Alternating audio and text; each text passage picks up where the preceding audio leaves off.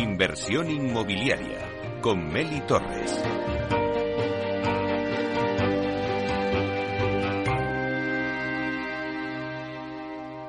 Es el momento del análisis.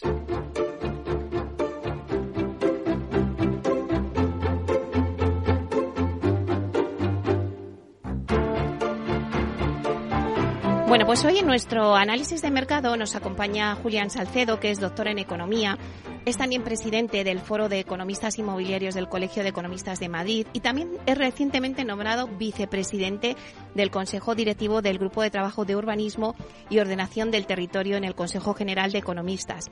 Bueno, con él queremos analizar un poco la percepción que se tiene ahora mismo en el sector inmobiliario tras las elecciones del 28 de mayo. Vamos a darle la bienvenida. Buenos días, Julián. Hola, buenos días, Meli. Muchas gracias por invitarme a tu programa.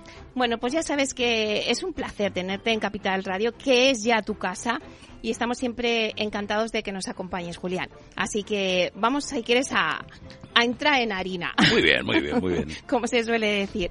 Bueno, pues Sabemos que este año, Julián, es un año un poco atípico, ¿no? Eh, desde el punto de vista que eh, vamos a tener dos elecciones generales. Ya hemos tenido las autonómicas y ahora eh, tenemos las generales.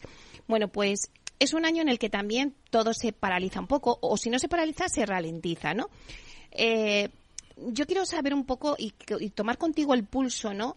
Eh, ya sabemos que hemos adelantado las, las elecciones generales al 23 de julio y vamos a analizar, eh, tú que siempre estás con todos los protagonistas y los principales protagonistas del sector inmobiliario, bueno, ¿qué percepción tiene el sector inmobiliario tras las elecciones del 28 de mayo?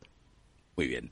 Bueno, eh, en primer lugar, decir que, como comentábamos a micrófono cerrado, justamente antes de entrar, eh, eh, yo no vengo a hablar de política, ¿no? Normalmente no suelo hablar de política eh, y únicamente hablo de temas económicos. Claro, es verdad que la política influye en la economía y la economía también tiene, eh, digamos, aspectos decisivos para la, para la política. Pero vamos a hablar de economía, ¿verdad? Y economía en el sector inmobiliario. Bueno, ¿En qué influye o cómo va a influir las próximas elecciones del 23 de julio, además, en el sector inmobiliario? Bueno, lo primero que hay que decir y reconocer, eh, Meli, y, yo sé que, no siempre lo dice todo el mundo, eh, desde los eh, altos niveles gubernamentales se habla de que la economía va como una moto, va como un tiro, pues, los promotores dicen que no, no, no, la actividad está todavía en ebullición. Bueno, no es verdad. No es verdad porque la economía se está desacelerando ya desde el cuarto trimestre de 2022. La economía española, me refiero, también la de otros países que ahora comentaré. Pero la española se está desacelerando, es decir, a pesar de que cerramos con un crecimiento muy significativo del PIB del 5,5%, por tanto una, una cifra magnífica en las circunstancias, el cuarto trimestre el crecimiento del PIB fue bastante bajo. ¿eh? se quedó en términos interanuales en el 3,8%. Por tanto, la desaceleración era clara. Pero ya sabemos que el gobierno había establecido una previsión de crecimiento de nuestra economía, eso que es el PIB, del 2,1% para 2023, que no se lo creía nadie, ¿eh? se rebajaron las expectativas al 1 1,5, 1,4, 1,6 y afortunadamente los organismos internacionales como ayer mismo la OCDE o hace un, cuatro o cinco días, la semana pasada, el Banco de España, eh, las han mejorado esas perspectivas. Bien es cierto que la OCDE, como he dicho en algún sitio, lo ha mejorado en cuatro décimas, la acaba de actualizar al 2,1%, pero le sube cuatro décimas de crecimiento al año 2023, pero se los baja al 2024. por tanto, es una muestra de que Pero es verdad que la economía nuestra está evolucionando mejor eh, en estos cinco primeros meses del año que han transcurrido que lo que todos preveíamos lo cual es una magnífica noticia. Pero claro, no confundamos los términos. ¿eh? Que estemos mejor que Europa, que estemos mejor que Alemania porque Alemania ha entrado en recesión técnica, ¿eh? que estemos mejor casi que Estados Unidos porque ha entrado también, si no técnicamente, pero otros indicadores lo llevan a la recesión, no significa que nosotros estemos bien. Estamos bien afortunadamente, en crecimiento del PIB, ¿verdad? Pero todos los demás indicadores son malos. Es decir, la deuda está por los aires, los tipos de interés al que pagamos la deuda o el bono a tres años hoy está en el 3,55, vamos a pagar muchísimos miles de millones más de intereses que lo que pagábamos antes por la subida de tipos de interés y por el crecimiento de la deuda, ¿eh? y también eh, además de eso, el déficit público no logramos controlarlo, el gasto público sigue disparado, Es decir, ojo, pongamos las cosas en su justo término. Y ahora digamos, todas estas circunstancias de la economía, y sé, Meli, que todavía no he entrado a tu pregunta, eh, que es cómo han afectado las elecciones. Todas estas circunstancias que acabo de decir, todos estos indicadores, demuestran que tiene que afectar necesariamente a la actividad inmobiliaria, independientemente de lo que ahora vamos a ver del impacto de las elecciones. Por tanto, ¿qué significa esto? El crédito se ha contraído. Por tanto, se conceden menos créditos a particulares y a empresas. Luego, por tanto, eh, está claro que el que necesita financiación y en el sector inmobiliario todo el mundo necesita financiación, no la encuentra, al menos no la encuentra tan fácil como la encontraba eh, hace unos meses o el año pasado. Además, la que encuentra, la encuentra a un tipo de interés más alto y con más condiciones. Por tanto, esto determina que eh, sus costes, aunque solo sean los financieros, se incrementan y, por tanto, la rentabilidad eh, se contrae. ¿Cómo podría no contraerse la rentabilidad? Hombre, si efectivamente hicieran proyectos más rentables, pero es que los que invierten también están pidiendo más rentabilidad. Conclusión, el sector inmobiliario en España ya lleva una desaceleración eh, desde el cuarto trimestre del 2022 y ya casi hemos entrado en el tercer trimestre, o estamos terminando el segundo, de 2023, ¿verdad?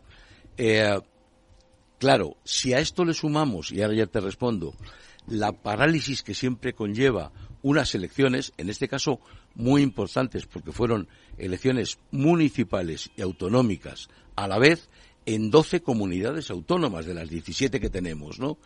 Claro, digamos, todas estas administraciones y las cinco que no concurrían a elecciones de alguna manera también se paralizan y se vuelcan en la campaña política. Conclusión, de alguna manera desatienden eh, los trabajos del día a día. ¿Qué son esos trabajos del día a día?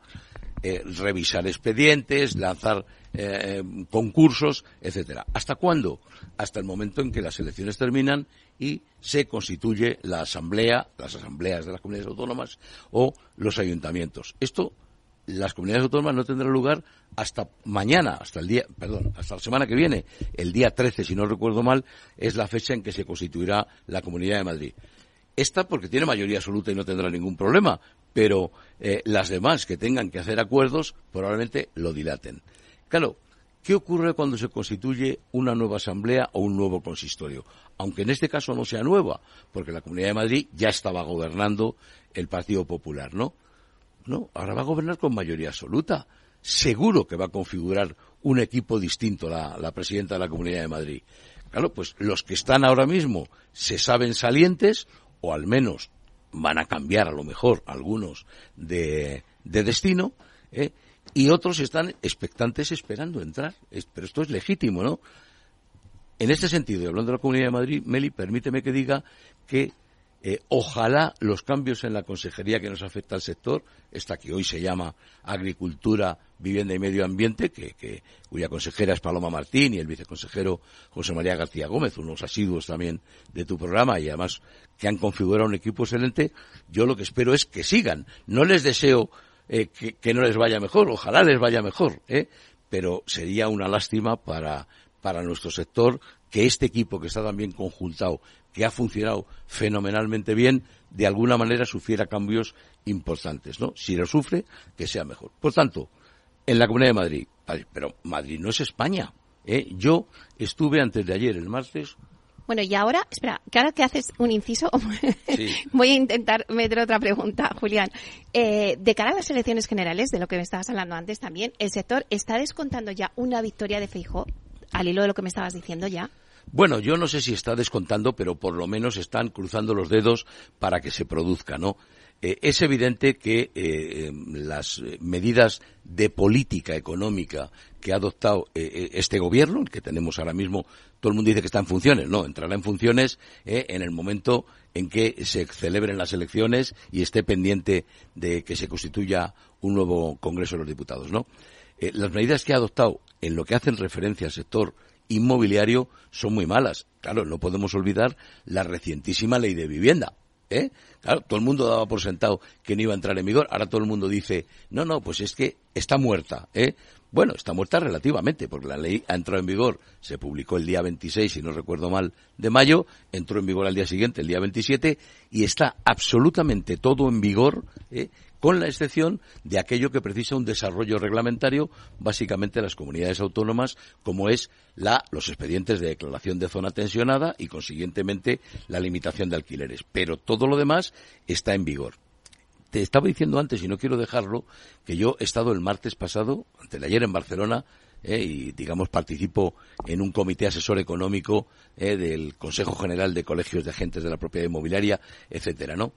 Bueno, todos piensan, y aunque también Barcelona está en cierta medida paralizada porque todavía no se sabe cómo se va a constituir eh, el ayuntamiento, en que Barcelona, Cataluña, será la primera comunidad autónoma que implante el tema de las zonas tensionadas y la limitación de alquileres. Saben, ya sabemos todos, que lo tienen preparado, estudiado, tienen la definición de los índices ¿eh? y como la ley se lo faculta, ¿eh? solamente tienen que iniciar el expediente y aprobarlo. ¿Es inmediato? No, tardarán dos o tres meses en, en, publicarlo, establecer los índices y declararlo y ponerlo en vigor, pero serán tres meses. El nuevo gobierno que entre, que era tu pregunta también, ¿eh? ¿qué va a hacer? Esto ya sí que es una eh, opinión política, pero desde una perspectiva eh, profesional. Si se plantea modificar la ley de vivienda, cometerá un error. Solo cabe una alternativa, derogarla. Punto y guion, derogarla. Además, además de ser una mala ley, eh, inoportuna eh, y que fomenta unas prácticas que han sido muy mal vistas no solo en nuestro territorio, sino fuera de España, como son el tema de la ocupación, eh, las dificultades para, digamos, desahuciar una vivienda, decir que vulneran la Constitución al menos en tres artículos que son el 14, el 24 y el 33, para que sepa esto de derecho constitucional, pues fíjate si son artículos, pero por eso no necesita retoques, necesita una derogación y sentémonos de nuevo. Eh, eh, ayer o ayer lo decía Carolina Roca, la presidenta de los de Asprima, de los promotores, eh, y yo lo vengo diciendo hace varios años, ¿no? Sentémonos profesionales, instituciones, organismos, etcétera, académicos, y pensemos qué le pasa, qué necesita la vivienda hablamos de vivienda, también otros productos, ¿no? En España, hagamos eso, un libro blanco de la vivienda, detectemos cuáles son los errores eh, o cuáles son los fallos, por qué no funciona aquí y sí en otros países de nuestro entorno muy próximos que somos Europa. Y cuando hayamos hecho el diagnóstico preciso, podremos pensar en las soluciones, pero es que aquí no, aquí se ponen las soluciones sin tener el diagnóstico. El diagnóstico es el de antes de ayer. Bueno, está muy bien, pero oiga, llevamos 40 años con el mismo problema. Claro, queda camino por recorrer. Eh, aunque llegue un nuevo gobierno, las cosas no son fáciles. Pero ¿cómo se el sector cómo ha percibido también eh, estas elecciones, ahora que acabamos de las autonómicas y las municipales el 28 de mayo? Eh, bueno, pues lo han aceptado con alegría o cómo ha sido la percepción? sin ninguna duda, nuevamente no es política, es, economía pura y economía sectorial, con ilusión, con expectación. ¿Por qué? Porque eh, eh, efectivamente eh, el sector, ningún sector, lo que peor funciona en la economía y en cualquier mercado es la intervención. ¿Vale? Y todas las leyes que ha estado aprobando, me refiero relacionadas con el sector inmobiliario, este gobierno, son intervencionistas. Por tanto, distorsionan los mercados, generan ineficiencias, generan, aunque no les guste oírlo, inseguridad jurídica. Es que no puede ser un, alguien que haya invertido. Yo he estado eh, recientísimamente en una reunión de data centers, por ejemplo, que es uno de los productos inmobiliarios, para no hablar siempre de vivienda, que están más en boga en este momento y que creo, parece que va a tener un crecimiento espectacular, en concreto en la Comunidad de Madrid, ¿verdad? Bueno, pero ¿alguien cree en su sano juicio que los... Bueno, en la Comunidad de Madrid todavía porque van a pensar que tienen un gobierno mucho más favorable a, la liberalización, ¿no? Pero ¿alguien va a creer que en una comunidad autónoma como es Cataluña, que además es uno de los grandes destinos de los data centers, eh, los inversores van a estar dispuestos a poner varios miles de millones eh, para eh, hacer data centers y no saben cuáles van a ser las condiciones que se van a, a tener en dos o tres meses, ¿no? Claro, ahora que estás diciendo, Julián, los inversores. Claro, ¿cuál va a ser el papel de los inversores? Porque es verdad que ahora mismo las promotoras inmobiliarias están en manos de los grandes fondos. Los grandes fondos en muchas de ellas están de salida. Eh, bueno, ¿cuál va a ser el papel que van a adoptar los grandes fondos respecto al sector inmobiliario? ¿Hay fondos que quieren ya venir al sector? Eh, en este momento los grandes fondos inmobiliarios, hablo extranjeros, también eh, españoles, family office, etcétera, están en, situación de stand-by. Es decir, están a la espera.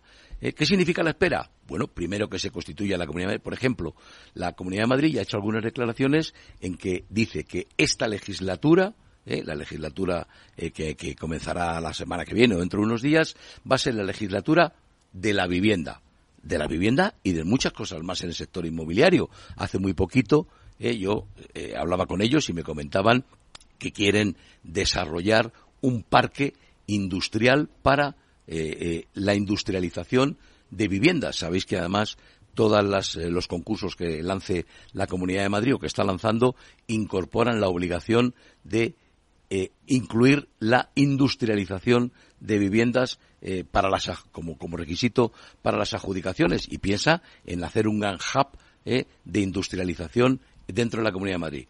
Eso no es solo para viviendas, la industrialización va a servir para hacer fachadas eh, y otro tipo de, de, componentes de un edificio aquí. Por tanto, en la Comunidad de Madrid es una isla en este momento, sobre todo porque ha tenido mayoría absoluta en Ayuntamiento y Comunidad Autónoma, pero en otros lugares la inversión está paralizada y está y en la Comunidad de Madrid está, digamos, muy ilusionada, pero también esperando a ver el resultado del 23 de julio. Imaginemos, eh, y solo hablo desde una perspectiva económica, que en eh, las elecciones del 23 de julio se, se conformara de nuevo eso que se ha dado a llamar un gobierno Frankenstein, ¿no? Es decir, eh, el PSOE y todos los demás a un lado y en el otro lado únicamente estarían el Partido Popular y Vox. Claro, ¿qué es lo que ocurre? Eh, Meli, un gobierno Frankenstein que se debe a una multitud de partidos, en muchos casos nacionalistas e independentistas, que lo que buscan es, digamos, más su propio beneficio para su comunidad autónoma que para el conjunto de España, lo que determina es que no va a haber, no puede haber una política mm, económica, desde luego tampoco para el sector inmobiliario, ni clara ni además uniforme para todo eh, eh, eh, para todo el país, ¿no? Para toda España. Al final será ¿Qué es lo que me pide Cataluña? Pues se lo doy porque si no, no gobierno. ¿Qué es lo que me pide el País Vasco? ¿Qué es lo que me pide Andalucía? Así no se puede gobernar, porque se va haciendo asaltos. Entonces, el, los fondos, los grandes fondos de inversión, a tu pregunta, Meli, están en stand-by, están esperando. Una primera etapa la han superado con las elecciones del 28 de mayo, pero están esperando al 23 de julio. ¿Y esto qué significa, Meli? Parálisis de nuevo. Es decir, no se va a materializar ninguna inversión. Se está trabajando, se están viendo muchas posibilidades, pero cerrando, hasta donde yo conozco, ninguna, esperando al 23 de julio. Y una cosa, Julián, haznos una radiografía un poco de Europa, ¿no? En este sentido, España es actualmente diferente a otros países de Europa o guardamos similitudes con lo que está ocurriendo allí. Pues fíjate, Meli, hemos sido diferentes por una razón. Y es que, eh, como te he dicho al principio, que nuestra economía, afortunadamente, está funcionando eh, mejor de lo previsto, desde luego no va como una moto ni como un tiro, pero mejor de lo previsto y mejor que otras economías europeas, en el sector inmobiliario esto ha sido una ventaja. ¿eh? Entonces, efectivamente, la inversión seguía viniendo a España pese a todas estas circunstancias negativas que te he dicho. Pero es que en Europa. Eh, todos los sectores, vamos a excluir la vivienda, ¿eh? para no referirnos, porque allí cada país es un mundo, los productos inmobiliarios, básicamente aquello que llaman oficinas y comercial, están atravesando serios problemas. ¿Por qué? Porque el valor de los activos ha caído. Eh, esto es una cosa matemática que los economistas sabemos, o los que hacen análisis de inversiones sabemos. El valor de un activo se convierte en valor actual, en valor presente, descontando los flujos futuros. Y perdón por el tecnicismo, ¿no? Cuanto mayor es el tipo de descuento, que está relacionado con, la tasa de interés, eh, menor hace el valor presente de un activo. Por tanto, ¿qué quiero decir?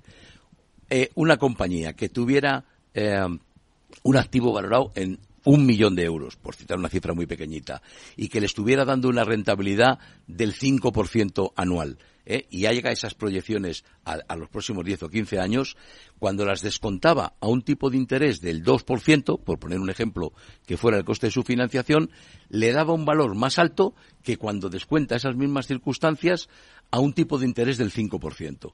Conclusión, los activos, sobre todo los de inversión, en la mayoría de ciudades europeas, eh, eh, tienen en este momento, cotizan con un descuento alrededor del 30%.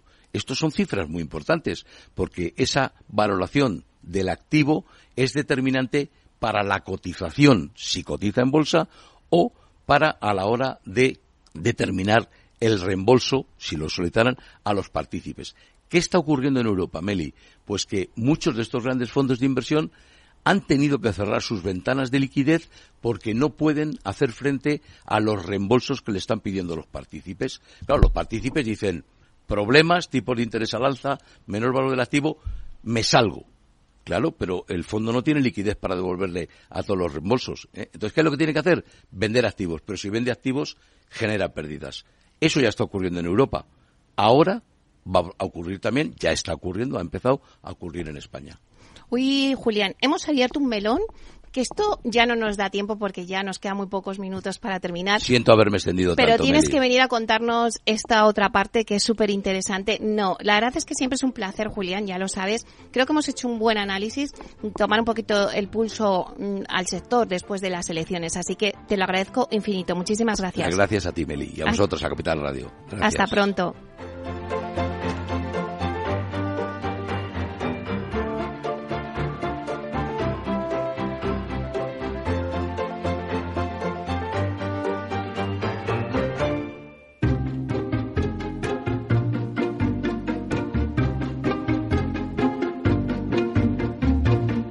Inversión inmobiliaria con Meli Torres. Bueno, pues acabamos de escuchar a Julián Salcedo que nos ha hecho este análisis súper interesante. Nos quedamos con que si el nuevo gobierno eh, cambia, eh, bueno, pues tendrá que derogar la, ley de la vivienda porque modificarla no se contempla, por lo menos él así nos lo ha contado. Eh, ahora vamos a pasar a nuestra sección de la vía sostenible donde vamos a hablar de la madera.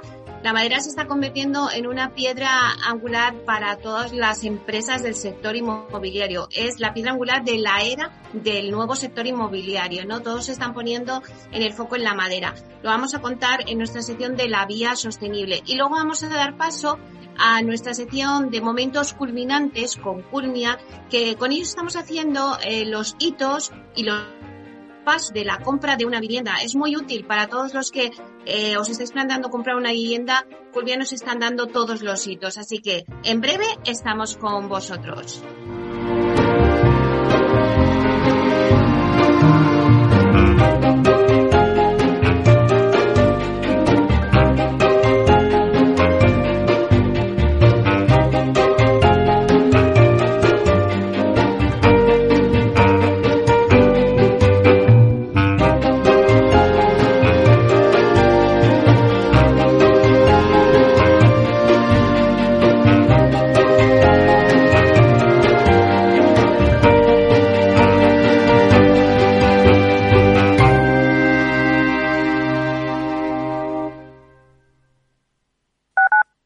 Capital Radio 103.2 Gráficas Naciones. Más de 50 años de experiencia en el sector de las artes gráficas. Apostamos por la última tecnología tanto en impresión offset como en digital y gran formato. Realizamos todo tipo de impresión. Tarjetas de visita, folletos, libros, vinilos, decoración y montaje de stands. Más información en el 91 629 2145 o en gráficasnaciones.es. El próximo 11 de julio, de 10 a 11 horas, no te pierdas el especial sobre ciberseguridad en la empresa con el equipo de Cyber After Work. Analizaremos junto a Incide y Vectra los nuevos escenarios de amenazas cibernéticas para las empresas, los puntos débiles de las compañías y las mejores herramientas de protección para evitar un ataque. El 11 de julio, de 10 a 11 horas, especial ciberseguridad en Capital Radio. Escucha lo que viene.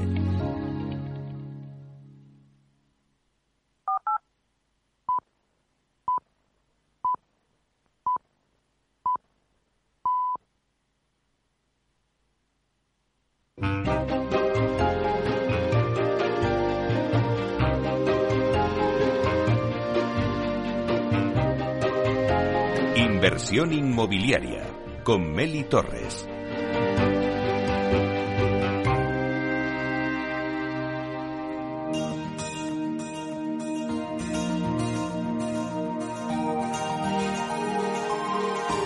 En nuestra sección La Vía Sostenible con Vía Ágora, os contamos la transformación de la vivienda del futuro enfocada en una construcción sostenible como pilar principal.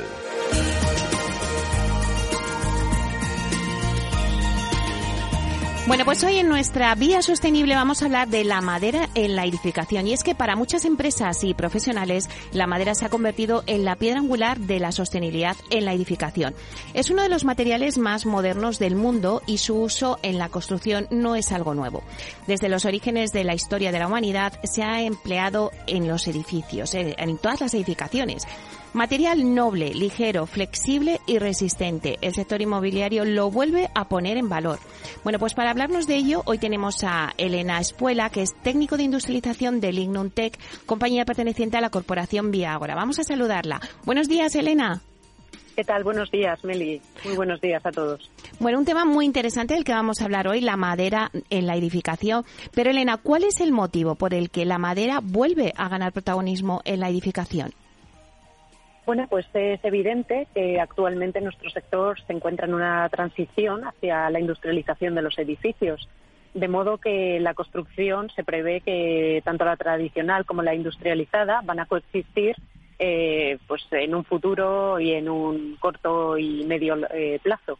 Las nuevas tendencias y las tecnologías, lógicamente, han ayudado a, este fin y, a, y a la tecnificación al fin y al cabo, de diferentes materiales que podríamos considerar tradicionales, como es el caso de, la madera. A esto, además, eh, hay, que, hay que sumarle pues, los principales problemas que experimenta el sector eh, a día de hoy, eh, que son fundamentalmente el encarecimiento de los materiales y, además, la falta de mano de obra cualificada. Además, por supuesto, hay que sumar a las exigencias actuales que, ya, que ya existen en materia de sostenibilidad eh, por parte no solamente de, requerimientos del cliente, sino también de la propia normativa. Y por, supuesto esto se va a ver eh, incrementado de cara a un futuro próximo.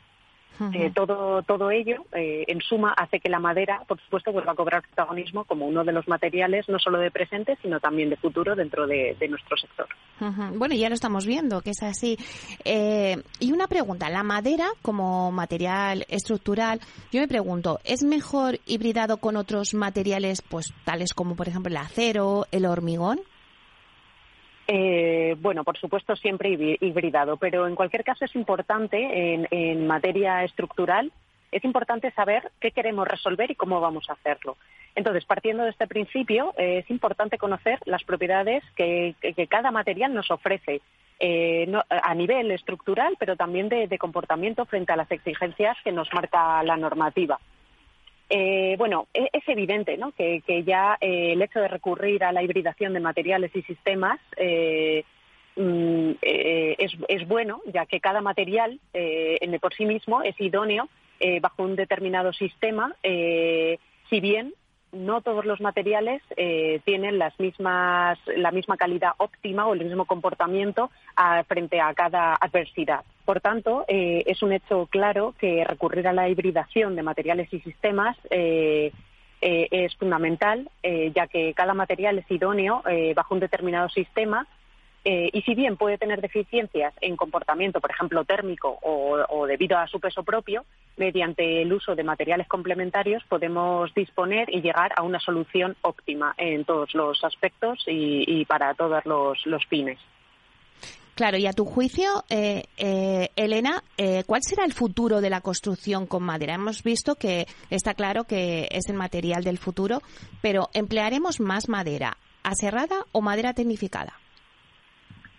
Bueno, este es el claro ejemplo de lo que hablábamos con eh, anteriormente. Eh, creo que eh, son formas de trabajar la madera perfectamente complementarias, si bien ni la madera cerrada ni la tecnificada tienen una solución para absolutamente todo. Obviamente se puede usar la madera cerrada o tecnificada para, para fines concretos de forma global, pero es un trabajo de conocimiento y prescripción el saber qué material y qué sistema es el idóneo para cada situación ya sea a nivel estructural o un sistema de fachada industrializada o, por ejemplo, eh, eh, pequeños elementos decorativos dentro de la vivienda. Eh, con todo, siendo aptos e idóneos cada uno de los sistemas para alguna situación en particular, deberán coexistir e incluso utilizarse conjuntamente en proyectos. Claro, ¿y cómo ves un poco la capacidad instalada en fabricación de sistemas industrializados en España hoy en día, pues que estamos todos ya familiarizados con la industrialización? Pues eh, actualmente España es uno de los países de Europa eh, con mayor crecimiento en este campo, precisamente. Eh, contamos actualmente con empresas de fabricación no solo de sistemas 3D, 2D y además componentes concretos repartidos a lo largo de, todo el país que cubren la mayoría de los sistemas industrializados para la construcción realizados en diferentes materiales. El porcentaje de vivienda industrializada respecto al total está creciendo cada año ahora mismo supone una proporción baja, pero estamos en la estela de, otros países como en los que ya la construcción industrializada, los sistemas industrializados están mucho más asentados, como son, por ejemplo, el caso de Reino Unido o, el caso de Alemania. En España eh, contamos con un conjunto de condiciones que son muy propicias y que auguran un crecimiento exponencial de la oferta en materia de industrialización. Y, esto es así porque comenzamos a ver cómo constructoras y promotoras de primer nivel están apostando por ella, así como, como fabricantes que, ya cuentan con divisiones especializadas que dan apoyo a las diferentes casas de sistemas industrializados. También, eh, por supuesto, apuestas desde, desde el Gobierno, desde la Administración, por la sostenibilidad y la circularidad. Eh, otros agentes también, como estudios de arquitectura, que defienden la industrialización desde fases tempranas de proyectos, los comentados problemas de falto de mano de obra y aumento de precios, exigencia de, plazos de cumplimiento y normativa ambiental, no hacen sino, sino apoyar e incrementar estas expectativas de crecimiento de la construcción industrializada en España. Claro, y respecto a la normativa en madera, vamos a ver qué áreas de mejora debería abordar, por ejemplo, la Administración. Eh, actualmente mm, sí que mm, percibimos disonancias entre la normativa europea de Eurocódigo y, la que tenemos a nivel nacional. En, este, en este sentido, creemos que deberían unificarse criterios o referirse completamente a la normativa a nivel europeo, que es la adoptada, eh, por otro lado, por la mayoría de los países. De la misma forma, a nivel nacional europeo, eh, también debería realizarse una revisión de los materiales y abordar las nuevas tecnologías que actualmente se emplean, eh, como es, por ejemplo, soluciones de madera tecnificada como el CLT. Además, deberían incluirse regulación de estructuras mixtas de madera con madera y con otros materiales. Y ya, en último lugar, eh, creemos que debería realizarse una revisión en la normativa y una ampliación de información disponible en, en, materia regulatoria eh, eh, de uniones tradicionales, las cuales creemos que a día de hoy se quedan muy, muy deficientes. Claro, pues lo que decíamos antes, que es un material que desde los orígenes de la historia de la humanidad se ha empleado en las edificaciones, pero que ahora hay que incluir ciertas mejoras, ¿no? Como nos estabas diciendo. Bueno, pues Muchísimas gracias, Elena Espuela, técnico de industrialización de Linuntec, que es compañía perteneciente a la corporación Viagra.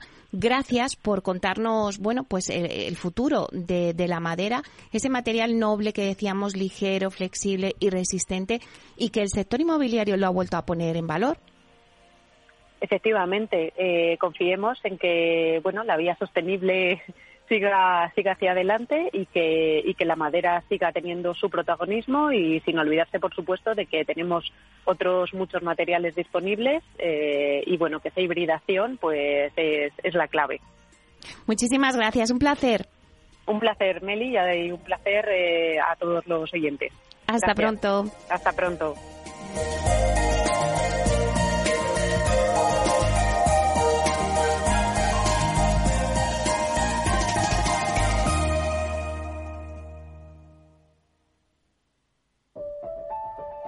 Vuelve Capital Mobility Summit punto de encuentro del sector de la movilidad. Una jornada de debate sobre la situación real del transporte de personas y mercancías y su camino hacia la sostenibilidad. Sigue el especial en nuestras redes sociales el 11 de julio desde las 10 y media de la mañana y en directo en Capital Radio de 11 a 12 y de 14 a 15 horas. Con la colaboración del Ministerio de Transporte, Movilidad y Agenda Urbana, la Dirección General de Tráfico, AECOC, ASTIC, Orange Empresas y Alsa.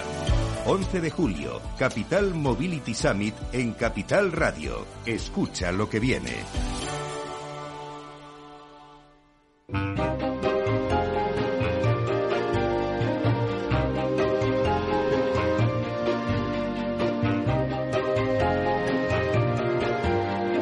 Inversión inmobiliaria con Meli Torres.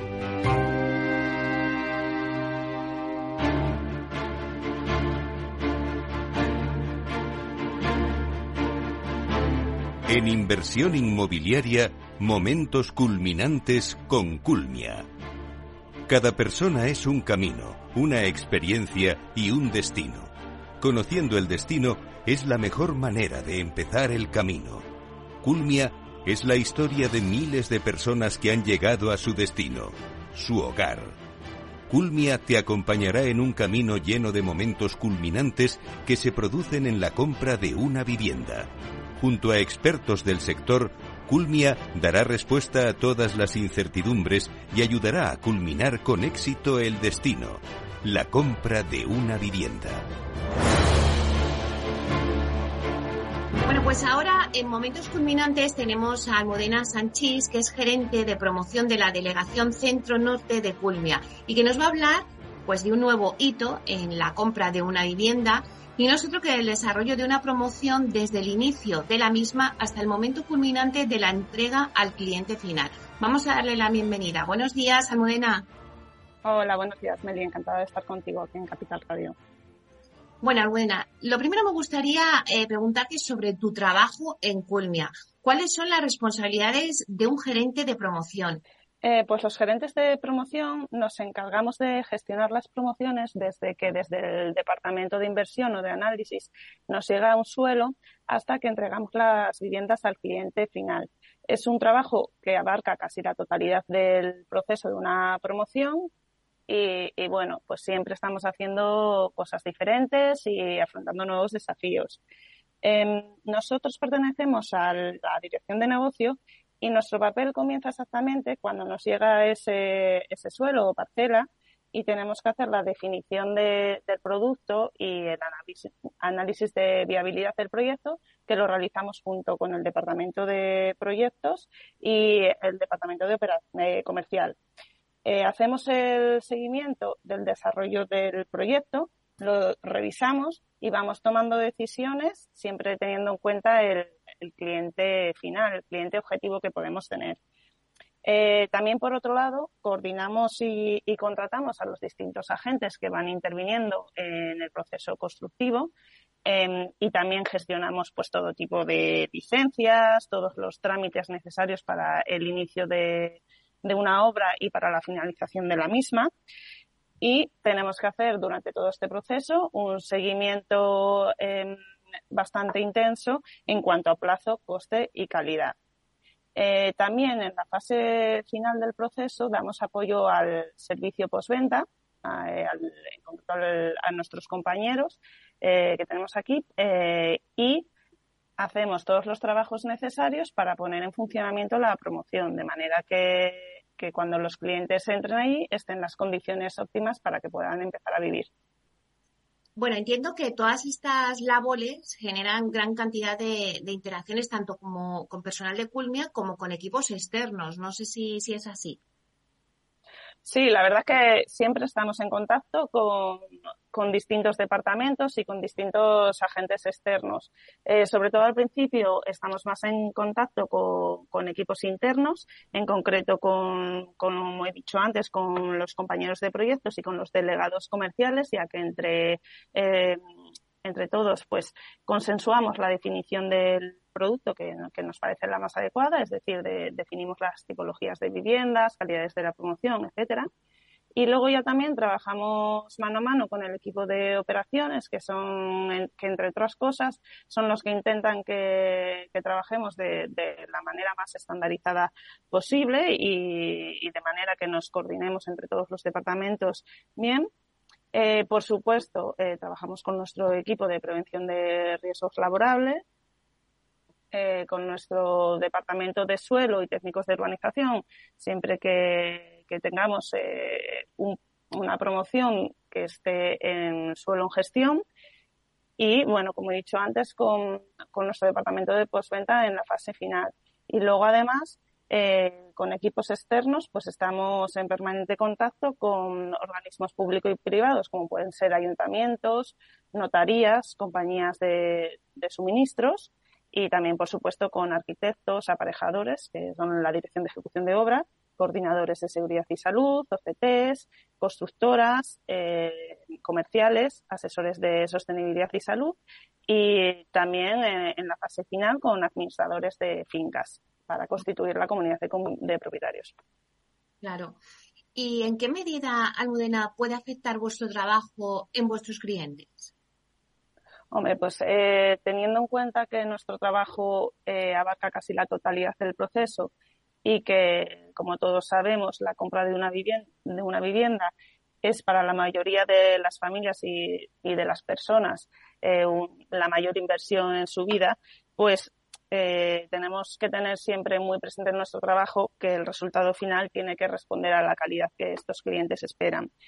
Entonces, eh, lo primero de todo es que, para que la promoción tenga éxito debemos acertar con la definición del producto y las calidades. Que, bueno, que lo hacemos eh, en consenso con nuestros compañeros, como he dicho antes, en base a nuestro conocimiento, experiencia y estudios de mercados que realizamos. A día de hoy debemos tener en cuenta que los clientes tienen unas exigencias muy altas en cuanto a calidades, distribuciones y nivel de personalización de las viviendas.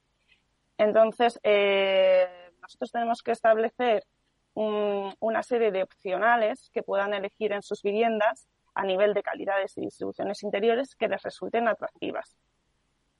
Ya una vez esto está hecho y hemos empezado a comercializar y comenzamos eh, la obra, pues eh, tenemos que tener un control muy intenso sobre lo que se ejecuta en obra, tanto a nivel de, que, de las opciones que han elegido los clientes que se ejecuten de manera correcta, eh, tanto a nivel de cumplimiento normativo, que lo que se ejecute se adecue al proyecto de ejecución y a toda la documentación comercial generada, porque si, si esto no es así, el cliente podría haberse afectado y nuestro objetivo es que se sientan satisfechos con el resultado final de la promoción.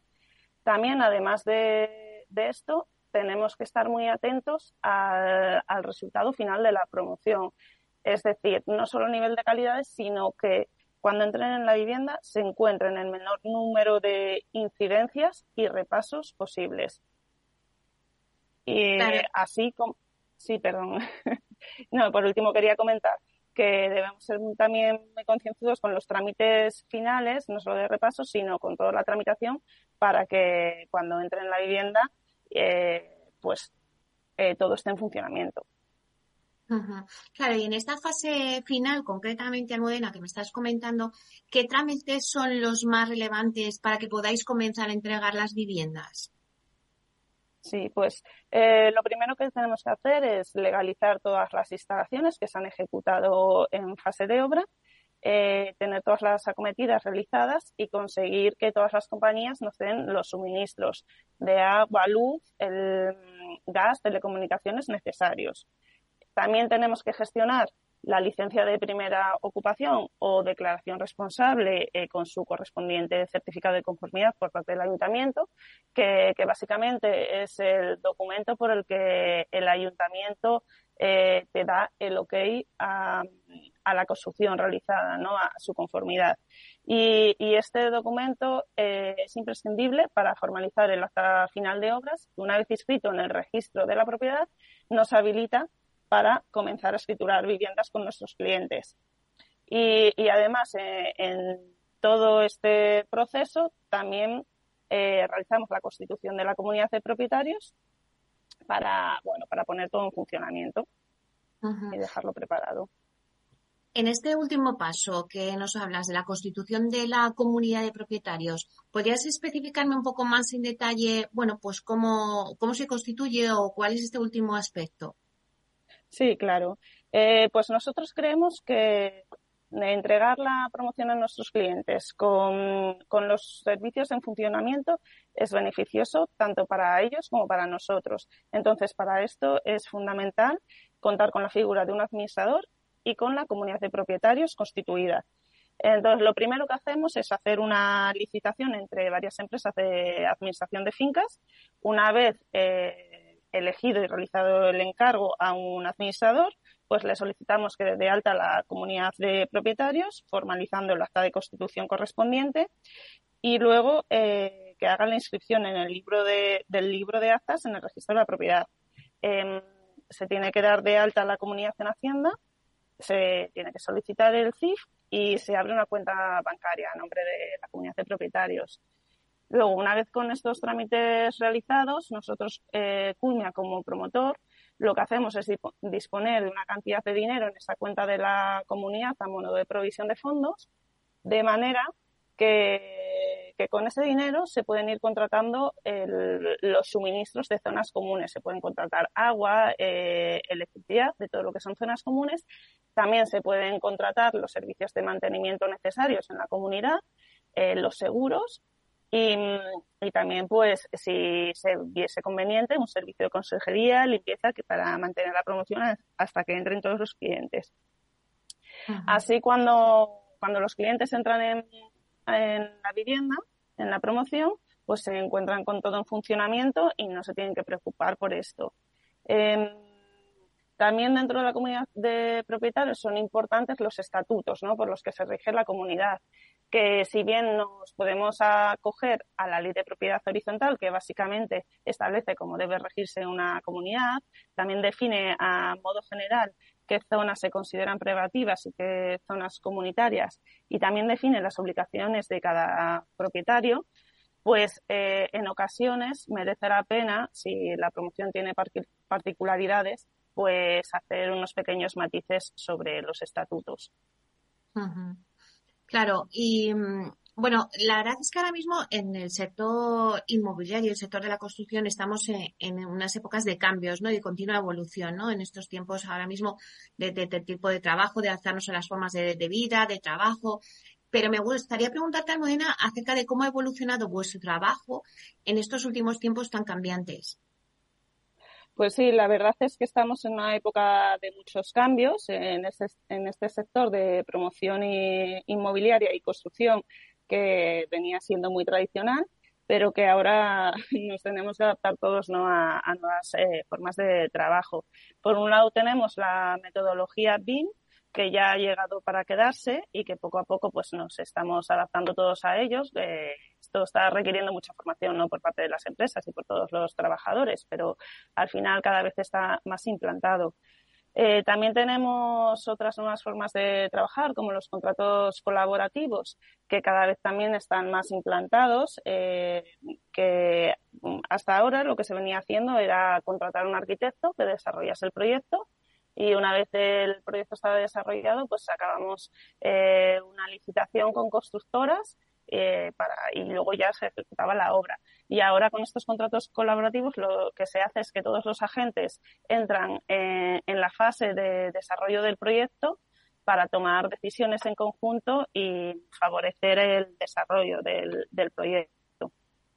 Eh, y por otro lado, tenemos también eh, todos los conceptos relativos a eficiencia energética, sostenibilidad y salud en la edificación donde cada vez eh, se exige más y se nos piden sellos como el BRIAM LEED en las promociones. Entonces, eh, Culmia en esto ha apostado bastante fuerte eh, y ha creado unos sellos propios de sostenibilidad y salud, que son el JADE y el cuarzo respectivamente, y que estamos intentando implantar en todas nuestras promociones. Y ya por último, pues la falta de mano de obra que hay en el sector de la construcción pues está haciendo que surjan diversos sistemas de construcción industrializada para promociones de vivienda, que es algo que se venía hablando desde hace tiempo, pero ha costado bastante implantar y ahora ya se está consiguiendo y, por ejemplo, Culmia eh, es una de las empresas que ha apostado fuertemente por esto y eh, a día de hoy estamos desarrollando más de 3.000 viviendas industrializadas, en concreto 3.232 viviendas, si no me equivoco. Así que, bueno, estamos eh, con muchos cambios constantes y debemos estar atentos a, nuevas corrientes para cumplir con, las expectativas de nuestros clientes y, seguir, eh, bueno, eh, eh, compitiendo, ¿no? digamos, estando a nivel de nuestra competencia. Bueno, pues muchísimas gracias a Almudena Sánchez, que es gerente de promoción de la delegación Centro Norte de Culmia Gracias por contarnos este nuevo hito dentro de la compra de una vivienda, como era el desarrollo de una promoción desde el inicio de la misma hasta el momento de la entrega final al cliente. Un placer, muchas gracias. Muchas gracias a ti, Meli. Nos vemos pronto. Hasta pronto.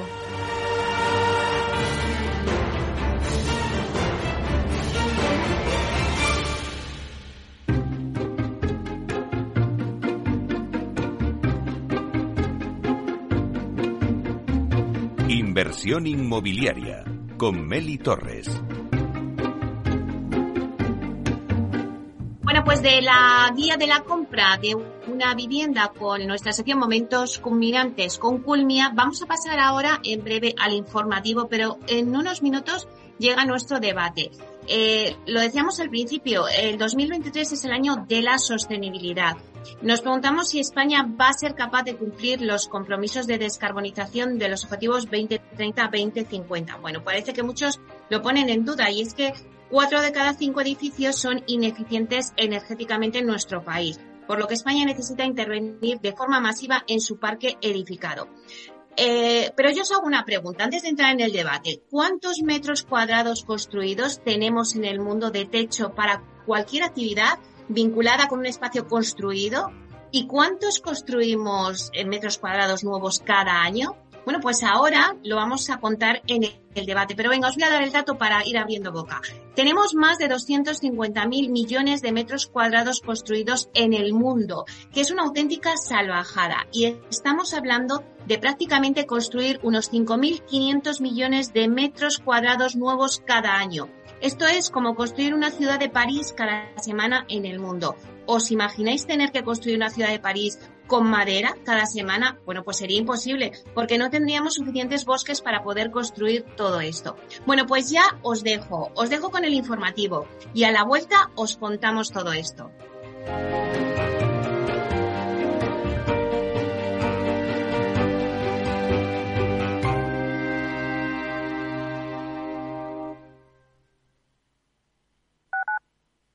Capital Radio, Madrid, 103.2. Horno San Onofre. Somos pasteleros y eso nos gusta. Utilizamos materias primas que nos hacen disfrutar y elaboramos todos nuestros productos de forma artesanal, sin sucedáneos, ni margarinas, ni grasas trans. Sabemos que las cosas buenas son importantes. Con el hashtag buscamos gente dulce. Horno San Onofre, calle San Onofre 3, teléfono 91 532 9060, www.pasteleriasanonofre.com. Disfruta de la mejor cocina gallega en Montes de Galicia. Todo un clásico moderno en el barrio de Salamanca. Disfruta de la variada dieta láctica, de las mejores carnes y pescados tratados con respeto y transparencia y regados con una de las mejores bodegas de la zona. En grupo, en familia o en pareja, Montes de Galicia te ofrece el espacio perfecto en cada ocasión. Si quieres entender mejor todo lo que rodea a nuestro sector alimentario, tienes una cita en La Trilla un gran equipo de especialistas te acercará a la actualidad económica y política desde el campo hasta la mesa. Conocerás sus principales innovaciones sin olvidar las producciones más tradicionales. Los sábados de 8 a 9 de la mañana con Juan Quintana, La Trilla de Capital Radio.